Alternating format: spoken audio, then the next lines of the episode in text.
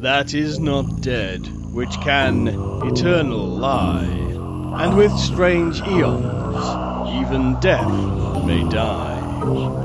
Welcome to the All Lovecraftian Podcast at ArkhamInsiders.com. Ich schlage vor, dass selbst die Lovecraft-Fans diese Story überspringen. Hallo, ich bin Mirko. Hallo und ich bin Axel. Wir sind die Arkham Insiders. Auf arkhaminsiders.com.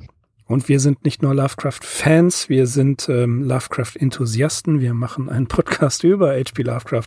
Das gerade eben angebrachte Zitat kommt von Elton Gar, der auf der Seite nsci-fi.com ganz kurz etwas über die Geschichte schreibt, die wir heute besprechen wollen. Und äh, er ist kein Fan dieser Geschichte.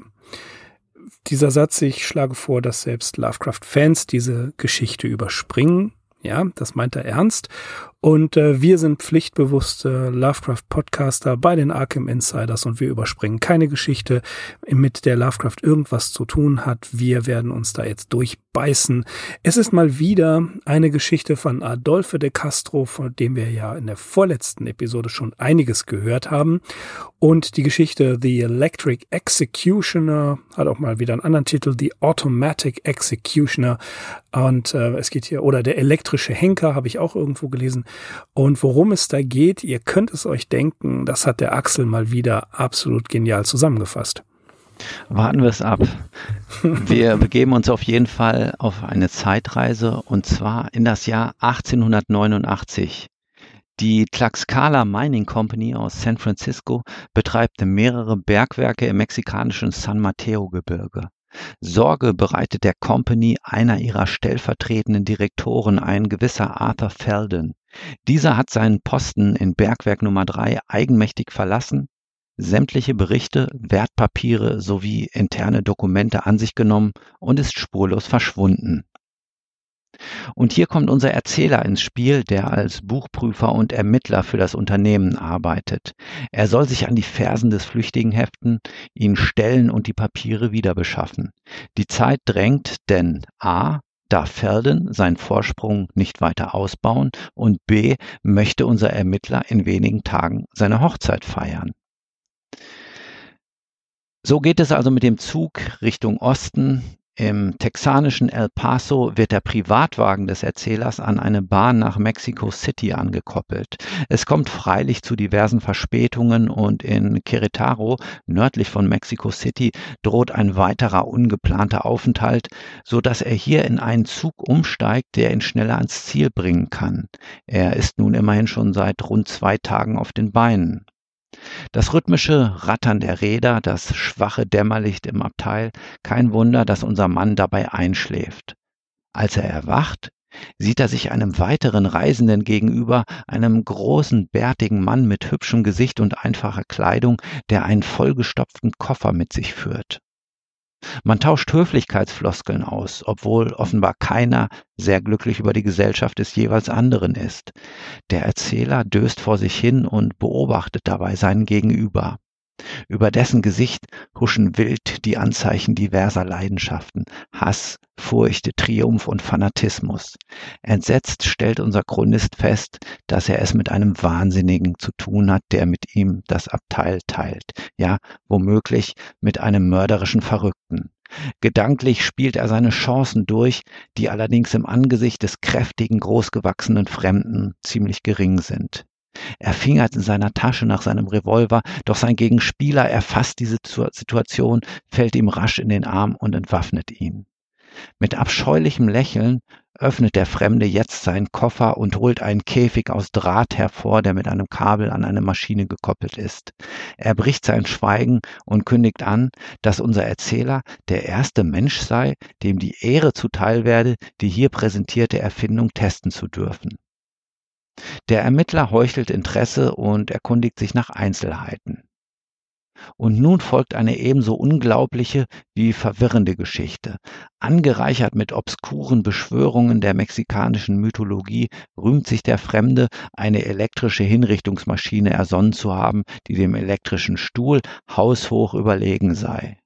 Deutlich ist ihm, der in der Armee Kaiser Maximilians diente, der Frust anzumerken, dass man seine Maschine an offizieller Stelle abgelehnt hat. Um ihre Schlagkraft zu beweisen, braucht er eine Versuchsperson. Und so kommt er wieder zu unserem Erzähler zurück.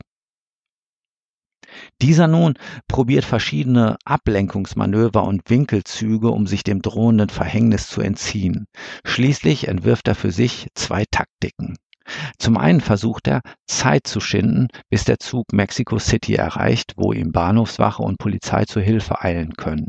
Zum anderen wenn alle Stricke reißen, plant er sich ja als eine Art Prophet auszugeben und auf den mythologischen Kurs des Irrsinnigen einzuschwenken. Er weiß genug von den indigenen Glaubensvorstellungen, um seinen Kontrahenten möglicherweise zu verwirren. Und so geschieht es denn auch. Erst gewinnt er kostbare Minuten, indem er umständlich ein provisorisches Testament aufsetzt. Dann bietet er an, seinen Einfluss geltend zu machen, auf das man der Hinrichtungsmaschine in entsprechenden Kreisen Aufmerksamkeit schenke. Dazu ist eine Zeichnung notwendig, welche die Bedienung illustriert. Bereitwillig stülpt sich der Erfinder selbst den Drahtkäfig über den Kopf, um Modell zu stehen. Dann kommt der Trick mit der Mythologie. Der Erzähler spult Versatzstücke aus Cthulhu-Mythos und mexikanischer Götterlehre ab, auf die der andere sogleich anspringt. Er beginnt zu rasen, verfängt sich in dem Kabel der Maschine, reißt den Koffer zu Boden und löst dabei den Startmechanismus für das Höllending aus. Ein Blitz, ein Schrei und alles ist vorbei. Den Geruch verbrannten Fleisches schnuppernd sinkt unser Erzähler in eine selige Ohnmacht. In Mexico City findet man ihn bewusstlos im Abteil liegend. Nach erfolgreicher Wiederbelebung ernten seine Fragen nach dem unheimlichen Reisebegleiter indes nur verständnisloses Kopfschütteln. Nein, niemand außer ihm habe in Querétaro den Zug betreten oder eine Fahrkarte gelöst. Merkwürdig, war denn alles nur ein Traum? Weiter erwartet unseren Reisenden ein Telegramm des Bergwerkdirektors Jackson. Felden wurde zwischenzeitlich tot in den Bergen gefunden, die Unterlagen sind in Sicherheit und die Company in San Francisco ist bereits informiert um sich persönlich ein Bild zu machen, besteigt der Erzähler eine Schmalspurbahn, die ihn zum Bergwerk bringt. Hier empfängt ihn Jackson persönlich, der ihn zu Feldens Leichnam führt. Auf dem Weg dorthin berichtet er, was für ein komischer Kauz sein Stellvertreter gewesen sei. Ein verbissener Erfinder, der sich intensiv mit dem indigenen Heidentum beschäftigte und an dunklen Zeremonien teilnahm. Das führte endlich zu einer handfesten Paranoia und wohl aus der Furcht heraus, bespitzelt zu werden, hatte Felden die Flucht ergriffen. Die nach ihm ausgesandte Suchmannschaft vernahm zufällig einige auffällige Laute im Gebirge. Offensichtlich inszenierte Felden gerade wieder einmal eines seiner Rituale. Man fand ihn in einer zum Götzendienst hergerichteten Höhle, einen Drahtkäfig über den Kopf gestülpt, der mit einem Koffer verbunden war, darin eine Maschine sowie die gestohlenen Dokumente. Der Koffer war zu Boden gefallen und allem Anschein nach hatte sich die Maschine dadurch in Gang gesetzt. Jedenfalls war von Feldens Haupt nur noch ein Häufchen Asche übrig. Als unser Erzähler jetzt den Leichnam untersucht, fallen ihm einige beschriebene Blätter Papier in der Jackentasche des Toten auf. Still und heimlich steckt er sie ein. Es ist sein hastig im Zug hingeworfenes Testament. Auch sticht ihm ein Revolver ins Auge, den Felden in der anderen Tasche hat. Es ist sein eigener, den ihm der verrückte Erfinder bei seinem halbherzigen Versuch, sich zu wehren, abgenommen hatte. Am Ende bleiben Fragen über Fragen. War unser Erzähler überhaupt im Zug oder war er tatsächlich in der Berghöhle, als Felden sich selbst exekutierte?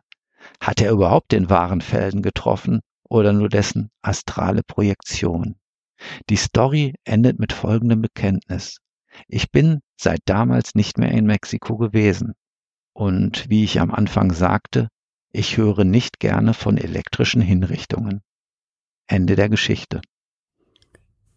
Das passiert, wenn man die Orientierung im Tijuana ver verliert, ich. Ja, Orientierung. Wir versuchen ein bisschen Orientierung hier reinzubringen. Geschrieben für Adolfo de Castro, ghostwritten übrigens, also definitiv.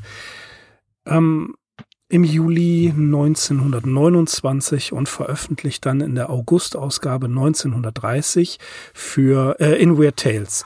Und offensichtlich war es so, so schreibt Lovecraft am 8. Juli 1929 an August Derleth, dass er für diese Geschichte, die er für De Castro überarbeitet hat, tatsächlich im Voraus bezahlt worden ist. Joshi schreibt in der Biografie, er wisse nicht genau wie viel, aber in der äh, Lovecraft Encyclopedia schreibt Joshi, dass er 16 Dollar von, ähm, was hat der Castro bekommen, 175 bekommen hat. Immerhin, er wurde bezahlt und ähm, ja, das ist eine, eine Geschichte, die De Castro schon veröffentlicht hatte. Wir haben beim letzten Mal über De Castro schon gesprochen, dass er einige Sachen ähm, ausgegraben hat, über hat überarbeiten lassen, aber ganz offensichtlich hat Lovecraft hier um einiges mehr Hand angelegt und ähm, aus der ja doch etwas leblosen Prosa schon ein bisschen was gemacht, wobei man sagen muss, ähm, Old Dolph, wie Lovecraft ihn hin und wieder nennt, hat das Ganze sehr ernst genommen und Lovecraft ist die Meinung einiger äh, Interpreten, einiger auch äh, Leute, die das Ganze interpretiert haben, hat hier eine Menge Humor mit reingebracht. Ich will, ich bringe den, bring's gleich zu Anfang. Also wenn man dann äh, hört Xulutotl, Xulutotl und Joxototl, das hört sich schon an wie ein österreichischer Dämon, nicht wahr? Aber gut, Joxototl, ich konnte nicht anders als an Eros Ramazottl denken und äh, jedes bestimmte Lied, dessen Titel mir nicht einfällt. Ähm, tatsächlich ist das alles sehr merkwürdig und äh, auch was ich sehr, sehr witzig fand, war, ähm, er, er versucht ihn ja immer wieder hinzuhalten, immer wieder zu sagen, ähm, ja, okay, dann müssen wir aber noch eine sehr genaue Zeichnung machen. Und damit schindet er Zeit. Und er, das wird dann auch so beschrieben, er, er, die erreichen langsam die Vororte von Mexiko und er braucht noch ein bisschen, muss noch ein bisschen Zeit herausschinden, damit er in den Hauptbahnhof einlaufen kann und dort ähm, eventuell gerettet wird. Da sagt er, okay, dann, dann müssen wir aber noch eine Expertise schreiben. Und ich muss noch einen Brief schreiben. Und das kam mir dann vor, kam mir bekannt vor, natürlich wesentlich später geschrieben und Lovecraft wird es nicht genannt, äh, gekannt haben, aber das John Maynard Gedicht von Theodor Fontane, wo es dann am Ende einiger Strophen heißt, noch 20 Minuten bis Buffalo, noch 15 Minuten bis Buffalo und so weiter. Also das kommt, äh, das kam mir einfach schon so ein bisschen äh, sehr suspekt vor. Tatsächlich hat Lovecraft wohl, ähm, das schreibt da das schreibt er an ähm, in, in, in Travels in, the Provinces of America in einem seiner Travelogues, dass er mal in während einer äh, Zugfahrt einem Deutschen begegnet sei, der auch so, so ein sehr merkwürdiges ähm, Gehabe an sich hatte, der, ähm, das schreibt er, uh, everything is lovely. I was Schuster lending my light shine und so weiter. Das sind also Dinge, die er tatsächlich fast in The Electric Executioner ein bisschen parodiert. Und diese, ja, dieser Ausflug in, in den merkwürdigen Mythos hinein, ja, das ist schon eine ziemlich lustige Sache, oder Axel? Auf jeden Fall. Äh, Joshi bezeichnet das Ganze ja als Comic Weird Tale. Wohlgemerkt ja. nicht als Cosmic Weird Tale, sondern als Comic Weird Tale. Für mich ist das ehrlich gesagt schwierig nachzuvollziehen, weil ich ja auch jemand bin, der durchaus der Meinung anhängt, dass Lovecraft jede Menge Humor in allen seinen Geschichten eigentlich untergebracht hat.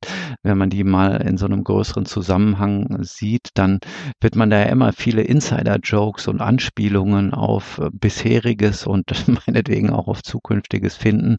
Also ich finde nicht, dass diese Geschichte jetzt witziger ist als andere Sachen, obwohl ich mich natürlich äh, dieser Analyse auch nicht verstehe schließen kann. Also die ist schon ganz gut gemacht, die Geschichte. Ich habe die tatsächlich im Laufe dieses Podcasts, ohne dass wir sie direkt vorbereitet haben, irgendwann mal gelesen und fand sie grottecht und hatte nur noch so ungefähr die Plotline in Erinnerung. Und als ich sie jetzt wirklich nochmal aufmerksam lesen habe und auch die Zusammenfassung angefertigt habe, da bin ich doch zu einem etwas milderen Urteil. Vor allem muss man hier einfach sagen, wo du jetzt schon den John Maynard angesprochen hast ähm, von Fontane. Wir haben es hier auf jeden Fall ja mit einer Story zu tun, die sich perfekt in so einen gesamten Themenkomplex einfügt, nämlich den Themenkomplex der unheimlichen Eisenbahngeschichte. Dazu gäbe es ja jede Menge zu sagen. Ich meine, viele von uns kennen Tunnel. Mhm. Ähm, das ähm, Fanzine oder Bookscene Cthulhu Libria Neo, was jetzt seit einigen Jahren im Blitz Verlag erscheint, hat zum Beispiel auch eine Sonderausgabe zu Horror in der Eisenbahn herausgebracht. Da wird auf jeden Fall der polnische Autor Stefan Grabinski groß gefeatured, den vielleicht auch schon einige von euch kennen. Das war ja auf jeden Fall jemand, der sich sehr mit diesem Thema auseinandergesetzt hat und in diesem Gesamtzusammenhang würde ich auch diese Geschichte betrachten. Also weil Lovecraft verwendet, das konnte ich jetzt natürlich nicht so im Detail darlegen, relativ viel Arbeit auf diese Zugverbindung auch. Ne? Also er er hat erst diesen Privatwagen von dem Präsidenten dieser Bergwerksgesellschaft, der ihn eigentlich bis Mexico City bringen soll, aber es kommt immer zu diversen Pannen, Verspätungen. Äh, am Schluss ist der Wagen wohl erhitzt und es müssen irgendwelche Ersatzteile beschafft werden und das würde zu lang dauern. Und an dem Punkt steigt er ja in dieser Industriestadt Querétaro, also die es auch wirklich gibt. Das kann man sich mal auf der Karte angucken. Die ist nicht mehr weit entfernt von Mexico City, äh, nördlich gelegen. Da steigt er eben in diesen Zug um und ja, da hat er dann diese folgenschwere und höchst bemerkenswerte Begegnung mit niemand anderem als, wer hätte es nicht schon geahnt, als mit demjenigen, den er eigentlich verfolgen soll. Ja, das ist, ähm, das hat mir auch sehr gefallen. Tatsächlich muss ich sagen, diese Schilderung der Zugfahrt. Und äh, ne, das, das Ganze, das war wirklich gelungen. Das äh, fand ich wirklich gut. Nun ist Lovecraft ja auch ein Zug- und Autobusreisender gewesen. Das wissen wir aus unseren biografischen Episoden dieses Podcasts, wo wir darüber gesprochen haben, dass er viel unterwegs war.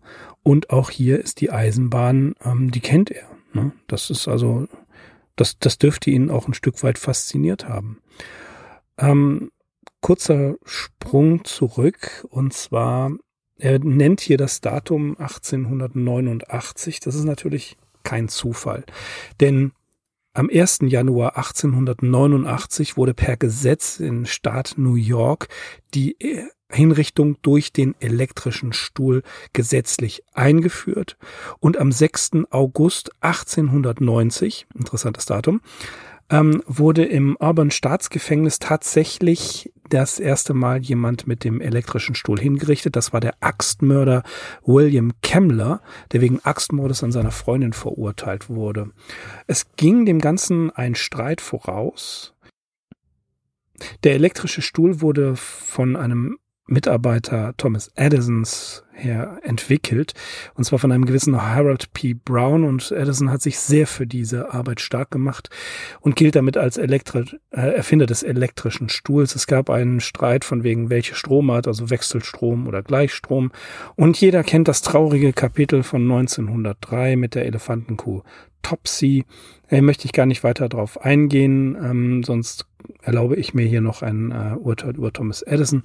Was soll's jedenfalls? Am 1. Januar 1889, deswegen auch das Datum in der Geschichte, wurde die äh, per Gesetz eben die elektrische Hinrichtung eingeführt. Was auch interessant ist, ist diese ähm, Figur von Felden. Felden beschreibt sich ja selbst in äh, einem Stück weiter der Story, dass er ähm, ähm, ja in der in der Max Maximilianischen Armee mitgekämpft hat. Das dürfte die Armee von Ferdinand Maximilian Josef Maria von Österreich gewesen sein, der 1832 in Schönbrunn und ähm, dann 1867 in Querétaro, Mexiko, ja, gestorben ist. Und der ist äh, von Napoleon III. quasi als ja, Kaiser von Mexiko intronisiert worden. Ähm, es ging hier um, ja, um, um einen Krieg in Mexiko und ähm, um ja, den, äh, es hatte was auch mit der äh, Regierung von Benito Juarez zu tun. Also es ist ja auch eine interessante Geschichte, die hilft uns jetzt nicht weiter, wenn wir wissen, dass es sich um die Armee ähm, von Maximilian von Österreich gehandelt hat oder Maximilian den ersten von Mexiko, kann man fast sagen. Aber es zeigt die historische Einordnung, dass diese Figur des Felden tatsächlich auch in Mexiko schon aktiv gewesen ist. Denn das wiederum ist ein Beleg dafür, dass er sich, weil er an diesem Krieg oder an diesem, an dieser äh, Operation dort äh, teilgenommen hat, ähm, dass er sich schon mit mexikanischen Mythen aus dieser Zeit, was er ja auch sagt, auskannte. Und das wiederum finde ich einen kleinen, aber interessanten Hinweis, den Lovecraft hier gibt, von dem ich nicht glaube, dass er in der ursprünglichen Story, in der ursprünglichen Version von Old Dolph äh, wirklich auch ähm, drin gewesen ist. Weißt du das zufällig? Ich glaube nämlich nicht. Das weiß ich leider auch nicht. Es wäre auf jeden Fall lohnenswert, diese Geschichte zu lesen. Allerdings müssen wir natürlich bedenken, Adolfo de Castro hatte durch seinen Kontakt mhm. zu Ambrose Bierce schon so ein gewisses Verhältnis auch zu Mexiko. Ne? Bierce galt ja als in Mexiko verschollen deswegen könnte ich mir durchaus vorstellen, äh, dass mhm. diese Sache doch eher auf äh, Old Dolphs Mist gewachsen ist, weil Lovecraft hatte eigentlich in diese ganze Richtung überhaupt keine Beziehungen. Es ist natürlich frappierend, dass wir uns jetzt schon wieder mit so einer mexikanisch-indigenen Kultur auseinandersetzen, wie wir es ja auch schon beim letzten Mal bei The Curse of Yik hatten. Das ging ja auch schon in so eine Richtung leicht. Ne? Ähm, das ist alles so dieses ähm, ja südliche Amerika, womit Lovecraft ja erwiesenermaßen eigentlich nichts an der Brause hat. ähm, ja, das ist eine zufällige Überschneidung, dass halt ähm, die ähm, Celia Bishop und jetzt der Adolfo de Castro, dass die teilweise auf so eine ähnlich geartete Mythologie aufbauen, auch wenn ich das jetzt nicht über einen Kamm scheren möchte. Aber bei, bei ähm, Feltons düsteren Anrufungen, ne, da gibt es ja Ja Rillier, Ja Rillier und dann Xulututl, Vertang mhm. und dann kommt Nigoratel Yik. Mhm. Joxototl dann. Ne, aber Nigoratel Yik, das finde ich ja auch interessant, dass, dass diese Silbe Yik hier schon erwähnt wird. Ja, und also es, es gibt halt so eine, so eine Überschneidung. Quetzalcoatl erwähnt. Also Lovecraft, mhm. ich glaube, er war jetzt nicht wirklich äh, total sattelfest in dieser ganzen aztekischen Mythologie, so wie er das beschreibt. Ich selber kenne mich mit diesen präkolumbianischen äh, Religionsvorstellungen auch nicht genügend aus. Das würde ich mal sagen, ist hier eher recht oberflächlich. Also wenn man sich da wirklich mit beschäftigt, dann könnte man da sicherlich noch größere Feinheiten ausmachen. Aber ja, das hat erstmal mit dem Wert oder mit dem Unwert der Geschichte vielleicht nicht unmittelbar zu tun. Der Aufbau liest sich ja erstmal wie ein Krimi. Ein Mitarbeiter lässt Pläne, Fall. Dokumente und Wertpapiere mitgehen ne, und taucht unter. Ein Mann mit einem Auftrag reist nach Südamerika, nach Mexiko, um dort diesen Felden aufzuspüren. Und durch Zufälle, wie diesen technischen Defekt in dem Waggon, wird die Handlung dann ja richtig vorangetrieben. Also der Erzähler hat eine Motivation, die aber außerhalb irgendwelcher Mythosaspekte äh, liegt. Also er ist kein Kultist. Er, ob Felden jetzt ein wirklich sattelfester Kultist ist, sei jetzt mal dahingestellt. Wahrscheinlich eher nicht. Aber ähm, der, der Erzähler stolpert, ist einer von diesen Erzählern, die in dieses ähm, ja in das Okkulte hineinstolpern, ohne dass sie es erwartet haben. Es wurde zwar berichtet, dass, dass Felden da irgendwelche Praktiken macht, aber das, das war nicht relevant. Ne? Es ist anders als in, in manchen Erzählungen, ähm, in denen zwar auch stückweise herausgearbeitet wird, dass es sich um ähm, Entitäten und um, und um ja, Mythologie handelt, aber das ist gar nicht die Hauptmotivation des Charakters. Er soll einfach einen Typen stellen, der irgendwas hat mitgehen lassen und der ja Verrat an der Firma geübt hat und kriminell geworden ist. Und das hat ja richtige Krimi-Qualitäten und tatsächlich bis zu der Begegnung mit Felden in diesem, ähm, in, in diesem Waggon. Sogar bis fast, bis sie kurz vom Mexiko sind, Mexico City sind, ähm, hat das Ganze ja wirklich Krimi-Qualität. Da ist ja noch gar nichts Mythologisches drin. Das hatten wir ja auch in der anderen Geschichte von De Castro. Ja, das sind eben diese interessanten Konstellationen, wenn Lovecraft eben eine Geschichte bearbeitet, die im Prinzip im Kern schon vorliegt, die er dann nach seinen Vorstellungen umformt. So kommen diese durchaus interessanten Ergebnisse, zu, Ergebnisse zustande. Ich fühlte mich gerade bei dieser Geschichte total erinnert an das goldene Hufeisen von Dashiell Hammett. Ne? Damit sind mhm. wir ja auch schon im gleichen äh, Zeitraum ungefähr. Da geht es eben auch um einen Ermittler, den es irgendwo nach Mexiko verschlägt. Und da sind einfach so oberflächlich gesehen viele Parallelen vorhanden, auch wenn ich jetzt nicht ja. mehr genau sagen kann, in welche Gegend von Mexiko es ihn verschlägt. Aber man muss sich einfach auch bewusst sein, Mexiko ist, glaube ich, so für die Nordamerikaner auch so ein gewisses ja, Exotikum einfach. Ne? Das ist erstmal ein anderer Landstrich. Da wird teilweise noch Spanisch gesprochen. Diese Grenzregion, ja, wahrscheinlich ist da ein ständiges Hin und Her. Also das ist erstmal per se auch ein interessantes Gebiet, aber eben für diese Leute, die aus irgendeiner nordamerikanischen Großstadt kommen, ähm, ja, ist das natürlich auch erstmal eine Umstellung. Ja, das ist richtig. Das, das also die, die Grenze zu überschreiten nach Mexiko, das ähm, wird ja immer wieder in vielen Filmen auch dargestellt. Das ist ein absoluter Trip in eine andere Welt. Deswegen habe ich habe Tijuana natürlich nicht ohne Grund erwähnt. Ja. Ne? Mhm. Also es ist ähm, da schon, ja, da lassen die richtig die Sau raus. Und hier jetzt in dieser Zeit, wovon wir sprechen, hast Dashiell Hammett erwähnt, das hat alles dieses ähm, ja, Black Cat, ähm, Black Mask, ähm, Genre der, der, der Hardbolt, äh, der Hardbolt-Detektivgeschichten und so weiter. Es hat ein bisschen was davon. Und eigentlich ähm, hätte ich mir gewünscht, dass es so weitergeht. Also Schlägerei dann am Ende oder dergleichen. Aber dieses, dieses Mythos-Ding, das wirkt so aufgesetzt und vollkommen unnötig. Naja, was heißt vollkommen unnötig? Lovecraft war gerade dabei oder hatte auch schon zu einem gewissen Gutteil sein, seine Mythologie, eine Möglichkeiten gesucht, ähm, da sie zu variieren. Ob es ist eben, wie gesagt, für so Konnoisseure des Cthulhu-Mythos, ich erwähne, erwähne den Begriff darüber milde Lächeln. Ich würde schon sagen, für uns liegen die Reize eher in anderen Gebieten. Also wir sind uns, glaube ich, einig, dass wir es hier mit einer veritablen Eisenbahngeschichte zu tun haben, mit einer unheimlichen Eisenbahn, ethisch-moralischen Bereich auch äh, kommen. Hinrichtung, elektrische Hinrichtung. Also da werden ja wirklich grundsätzliche Themen der Menschheit verhandelt. Sowas wie Totenschiller eben vornehmen. Ne? Dann fängt ja irgendwie das eigene Gedankenkarussell an, sich zu drehen. Ich fand das erstmal interessant, auch dass du nochmal da wirklich darauf hingewiesen hast, dass dieses Jahr 1889 eben nicht zufällig gewählt war, sondern ja, dass das äh, schon absolut ein so gesehen kritisches Jahr oder ein kritisches Datum auch gewesen ist. Hm.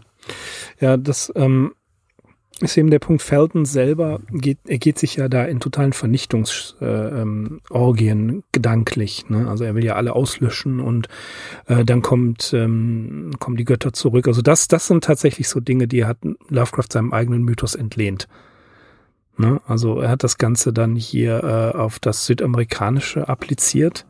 Aber letzten Endes geht es ja auch ähm, dieses äh, das, was in, in Call of Cthulhu nachher erwähnt wird, dass die Götter, wenn sie wiederkehren und die Sterne richtig stehen, den Menschen wieder neue äh, Wege zeigen, sich da ähm, ja äh, dem Kult hinzugeben. Und das ist ja quasi auch das, was Felden sagt, aber Felden ist da absolut nicht, nicht sattelfest.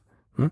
Er, er bringt nur Versatzstücke an. Und diese Versatzstücke helfen unserem Erzähler, der wieder ungenannt bleibt, helfen ja auch darauf einzusteigen und Zeit zu schinden, indem er das, was er über südamerikanische, mexikanische Mythologie weiß, auch noch versucht mit reinzuschmeißen, um eben Zeit zu schinden.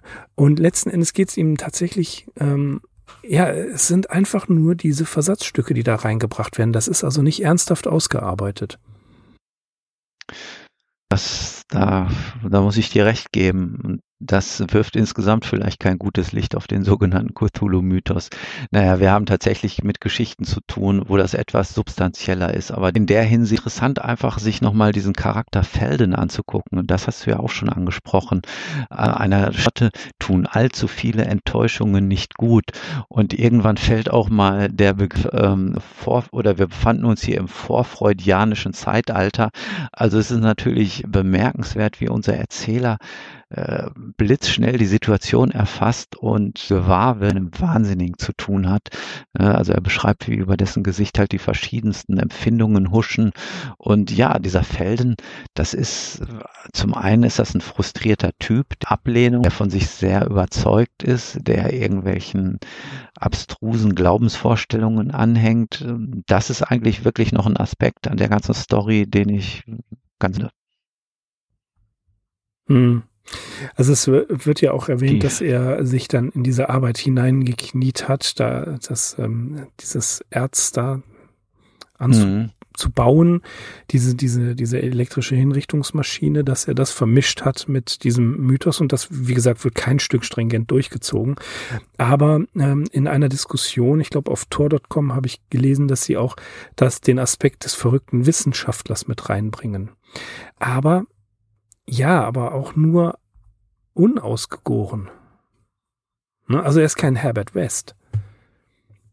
Das, dafür ist der Charakter eigentlich noch, noch blasser als viele Lovecraft-Charaktere überhaupt. Also Felden, ja.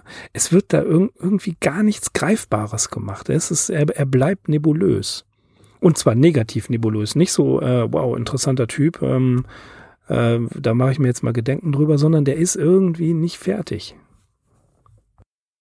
Ich weiß natürlich auch nicht, auf welchem Vorbild dieser Mensch wirklich beruht. Man wird stutzig ähm, innerhalb der Beschreibung, wo es heißt, er hatte ein schönes Gesicht, ein Volk hatte da irgendwie ein Vorbild vor Augen, aber wer das gewesen sein könnte, weiß ich nicht. In nee, Fließ auf der Eisenbahnfahrt. Ja. Nee, nee. Mhm. Nur vom Charakter her. So was wird ja, mag ich natürlich auch nicht zu sagen. Das ist ja das Problem. Das ist ja das Problem an der ganzen Story. Ähm, sei, sei es dahingestellt. Ich meine, dass das Ende war er jetzt in der Höhle, war er auf einem Trip oder war er tatsächlich in der im, im Zug und hatte eine Astralreise oder ist einem Astralkörper begegnet. Das ist völlig abstrus und bedauerlicherweise so unausgearbeitet, dass es ähm, ja die ganze Sache noch schlimmer macht, als sie als sie war. Schön fand ich, wie gesagt, die Darstellung der Bahnfahrt. Das kennt jeder von uns, dass man sich so äh, irgendwie in den Dämmerschlaf begibt oder, oder in so, in so eine merkwürdige Zwischenwelt ähm. Wer mich ein bisschen länger kennt, weiß, zu dass ich vor und äh, das wertvollste, was mich dort Köln begleitet hat, war mein erster MP3 oder mein zweiter MP3-Player. Und äh, das wertvollste, was mich dort äh, begleitet hat, war ja, die, mein erster die, MP3 oder mein zweiter von HP Podcraft und von SFF Audio drauf waren und ja, die, mich dann wirklich teilweise auch in den Schlaf Podcraft in einen Dämmerzustand Audio drauf waren und was die mich dann wirklich teilweise auch in den Schlaf also in einen Dämmerzustand gebracht haben. Du bist ja auch viel unterwegs. Ich teilweise auch das empfindest, ich angenehm empfand. Ich weiß nicht, wie Jahre kein ja auch mehr viel unterwegs. Aber von und damals ich weiß ich, dass ich meine, ich relativ gute Erinnerung. etliche Jahre keinen Zug mehr gefahren. Aber von damals weiß ich das noch in relativ guter Erinnerung. Regelmäßig mit der Eisenbahn unterwegs, auch jetzt zu Zeiten des 9-Euro-Tickets. Ja, das kann mal schöner, mal weniger schön sein. ich komme nur noch mal auf vorhin gesagt, garantiert Geschichten sei es seines Horrorgeschichten oder seines komische Geschichten oder auch Liebesgeschichten, die irgendwie in der Eisenbahn spielen. Es gibt zum Beispiel auch so ein wirklich sehr deut, wie heißt der Mord im Rheingold Express oder so. Ähm, das war so eine Zugverbindung, die irgendwie von, mhm. ja, aus der Schweiz bis in die Niederlande oder so, die halt heute nicht mehr. Da kommt es zum Beispiel auch zu einem Tötungsdelikt. Ähm, dann ganz bekannt ist ähm, Emil und die Detektive von Erich Kästner. Ne? Der auf dem Weg dann in die Großstadt nach Berlin ist, von äh, diesem Bösewicht der Tasche versteckt hat. Ja, also gerade diese Begegnungen im Abteil, also das ist wirklich Legende und von dem schon erwähnten polnischen Autor Stefan Grabinski gibt es auch so eine Geschichte, die quasi kann für diesen, für diese Subgenre, die heißt der Dämon des Verkehrs Und darin wird die Begegnung eines manischen Reisenden mit, ja, mit der Truggestalt geschildert. Der preist äh, sozusagen die Wunderwerke der, des Eisenbahnverkehrs an. Und der Reisende, der offenbar ein Faible für Astronomie hat, ähm, stieg diese halt mit den Bewegungen im interstellaren Raum. Und als der andere jetzt sagt, wie die Eisenbahngesellschaft eine Figur zu Werbezwecken hat entwerfen lassen, eben jenen Dämon des Verkehrs, Reisende auf einmal verschwindet und der echte Schaffner betritt das Abteil und der Reisende stürzt sich auf ihn und dreht ihn den Hals um. Also eine sehr rätselhafte, merkwürdige Geschichte spielen, die dieses Thema weiter ausloten und ja, in dem Zusammenhang finde ich das absolut bemerkenswert, dass wir hier auch einen Beitrag von Lovecraft mehr oder weniger Themen jeden Fall äh, quasi wirklich auf so eine kriminalistische Fährte gesetzt wird, wo so eine Eisenbahnverbindung Cisco Unbilden beschrieben werden. Ja, dann kommt es eben zu dieser folgenschweren Begegnung, was ja auch erstmal interessant ist. Ne? Jemand merkt, er ist nicht allein Teil, okay, wird erstmal eine Zigarre angeboten. Das ist übrigens auch genauso in der Grabinski-Geschichte offenbar tauscht man irgendwie, wenn man sich so im Abteil begegnet, zumindest in den Zeiten, wo noch geraucht werden durfte, Zigarre wie so, dann. Und das erinnert mich an zwei, an mindestens zwei Bücher von Stephen King, nämlich ähm, Joyland und Revival. Vielleicht erinnerst du dich an die Revival-Folge auf Sigma 2 Foxtrot, die ja nun auch schon ein paar Jährchen zurückliegt. Ähm, da war, fand ich es so interessant, dass diese Milieuschilderungen einmal bei Joyland über das, ähm, das Milieu der 70er Jahre in, ähm, ich glaube die 70er waren es, äh, in Vergnügungsparks und bei Revival eben diese Musikindustrie wie hochinteressant und intensiv das geschrieben wurde und der Horroraspekt, den er dann irgendwie am Rande mit reinbringt, der war schwer enttäuschend. Und man hätte sich einfach noch mehr lebhafte Milieustudien gewünscht. Und so sehe ich das hier bei unserer Geschichte. The Electric Executioner auch. Eine Sache noch, was mir gerade eingefallen ist, was ich vergessen habe. Ähm, die Rollenspielfans unter unseren Zuhörerinnen und Zuhörern, die werden das natürlich kennen. Ähm, Call of Cthulhu Horror im Orient Express. Das ist, glaube ich, so eine Riesenkampagne gewesen. Aber ich weiß nichts darüber. Ich weiß nur, dass es die gab und dass das, äh, ich glaube, vier Bücher waren oder so. Weiß ich nicht mehr genau. Schreibt es mal in die Kommentare und äh, ehrlich gesagt bin ich gespannt, was Nils zu, zu unserer heutigen Episode sagt. Welchen Der wird uns wieder in den Schatten stellen. ja, diese, Egal was Nils. Äh wir, wir, wir wissen gar nichts. Nils wird richtig genau. Also quasi äh, extra Credit an, äh, Credits an Nils für seine Essays das sind ja keine Kommentare, das sind Essays, die, ähm, ja, ne, also nochmal Hut ab und herzlichen Dank. Ähm, ihr könnt die Geschichte hören auf YouTube. Es hat tatsächlich GM Factory, der Gregor hat sie vertont und fand ich sehr gut, wie er das gemacht hat. Er hatte auch wieder diesen, diesen unruhigen äh, Charakter wiedergespiegelt, der ja auch ständig, das finde ich ja auch so interessant geschildert, diesen, diesen Druck, den er hat. Er spricht ja immer von seelischem Druck und das bringt er mit seiner Stimme super rüber. Auch hier kriegt die Geschichte durch Gregors Arbeit eine Riesenaufwertung. Okay, ich würde sagen, Axel, das war's dann für heute mit dem Electric Executioner. Und ähm, ja, bei der nächsten Geschichte, ich weiß gar nicht, wo wir dran sind. Das macht aber auch nichts. Äh, hast du es gerade parat? Ja, The Mount. Ah, Frau Silia oder Silia Bishop. Ja, aber es ist eine deiner Lieblingsgeschichten. Also das ja. wird ein, ja, ja, das wird auf jeden Fall nochmal ein großer Brocken und ja. Alles weitere sehen und hören wir dann. Alles klar, okay. Gut, dann würde ich vorschlagen, herzlichen Dank fürs Zuhören. Herzliche Grüße an euch alle da draußen und ja, bleibt uns gewogen. Wir sind die Arkham Insiders.